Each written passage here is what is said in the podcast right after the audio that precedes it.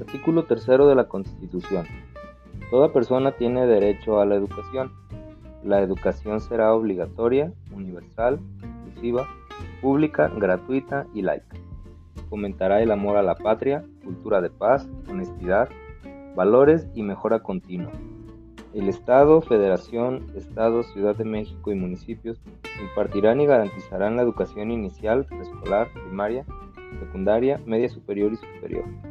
La educación inicial es un derecho de la niñez y será responsabilidad del Estado concientizar sobre su importancia.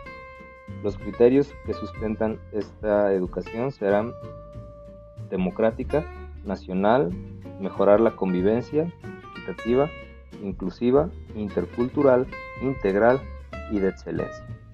Deberá tener además aprecio y respeto por la naturaleza, diversidad cultural y dignidad de las personas.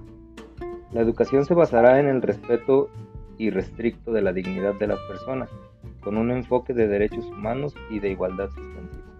El Estado priorizará el interés superior de niñas, niños, adolescentes y jóvenes en el acceso, permanencia y participación de los servicios educativos. Las maestras y los maestros son agentes fundamentales. Tendrán derecho a acceder a un sistema integral de formación, capacitación y actualización. La relación laboral de los trabajadores se regirá por el artículo 123 constitucional y la Ley Federal del Trabajo.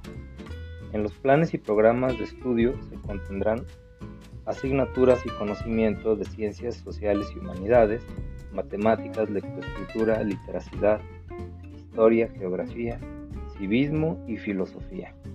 Además de que también contendrá tecnología, innovación, estilos de vida saludable, educación sexual y cuidado del medio ambiente, lenguas extranjeras, educación física, deporte y artes, y en su caso lenguas indígenas de nuestro país. En los pueblos indígenas se impartirá educación plurilingüe e intercultural basada en el respeto, promoción y preservación del patrimonio histórico y cultural. Será inclusivo con base en el principio de accesibilidad, se realizarán ajustes razonables y se implementarán medidas específicas con el objetivo de eliminar las barreras para el aprendizaje y la participación. Será intercultural al promover la convivencia armónica entre personas y comunidades para el respeto, reconocimiento de sus diferencias y derechos en un marco de inclusión social.